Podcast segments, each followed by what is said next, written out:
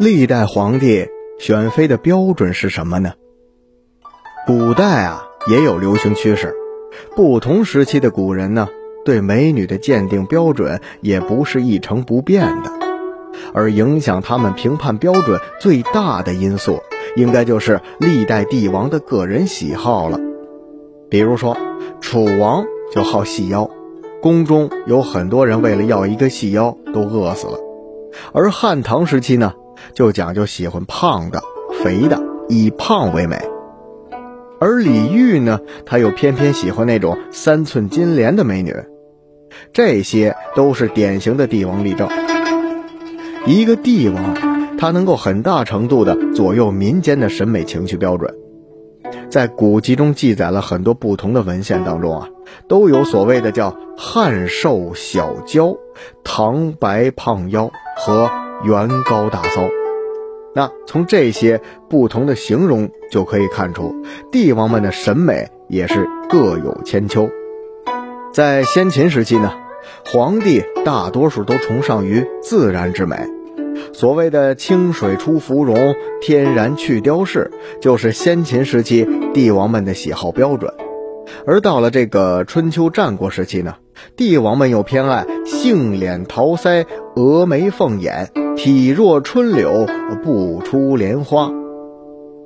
在秦汉时期，帝王崇尚于端庄奇硕的庄柔之美；而魏晋时期呢，君王又崇尚雅逸之美；到了隋唐，又崇尚了丰腴之美；而明代讲究德才兼备；最后的清代，宫廷的妃子就只限于满、蒙、汉。八旗官员家中的女子了，除了对样貌要求很严格之外，被选中的女子在入宫之前还都要接受严格的体检。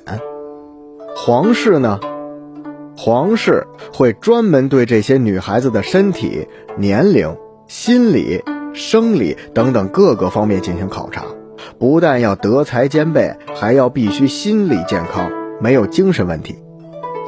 对于女孩子年纪的要求，各个朝代也是不一样的。东汉时期要求在十三岁以上，二十岁以下；到了三国时期，要求要在十五六岁；而北齐时期呢，就要求十四岁以上，二十岁以下；到了明朝朱元璋的时期，则必须要要求十五岁以上，二十岁以下。而且这些女子还得要求皮肤细腻，不能有一颗痣，不能有一点斑，并且都得是月经初潮时期的处子。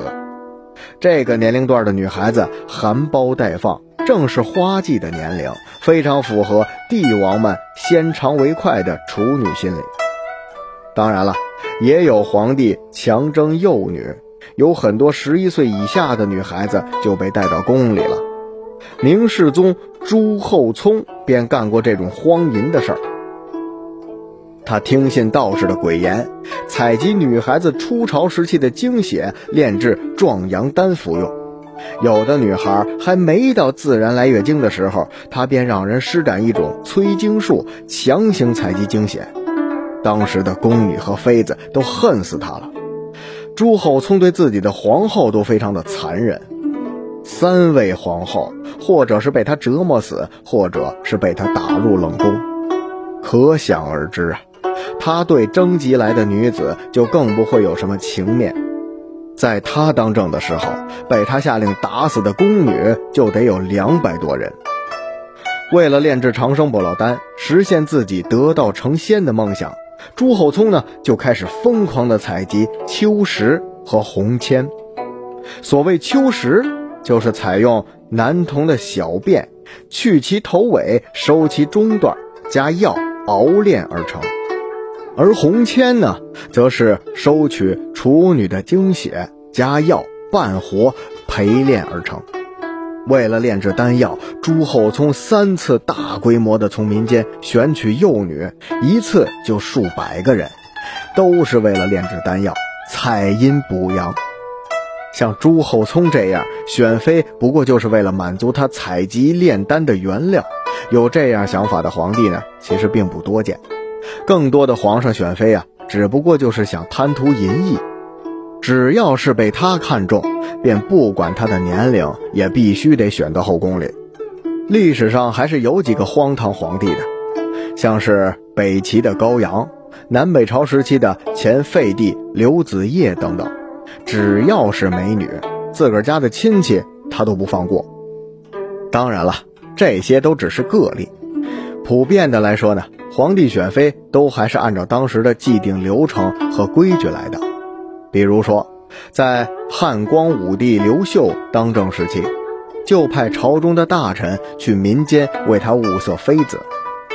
在《后汉书·皇后记》中有着记载：刘秀遣中大夫与叶廷成及相公，于洛阳乡中岳氏良家童女，年十三以上，二十以下，姿色端丽，合法相者。载还后宫，择适可否，乃用登玉。那这里所说的择适可否，便是指体检的程序。对于皇帝的妃子，一定是马虎不得，一定要挑出最漂亮、最干净的女孩。进宫当皇帝的女人，表面上看起来风光无比，但那背后的心酸却是鲜为人知的。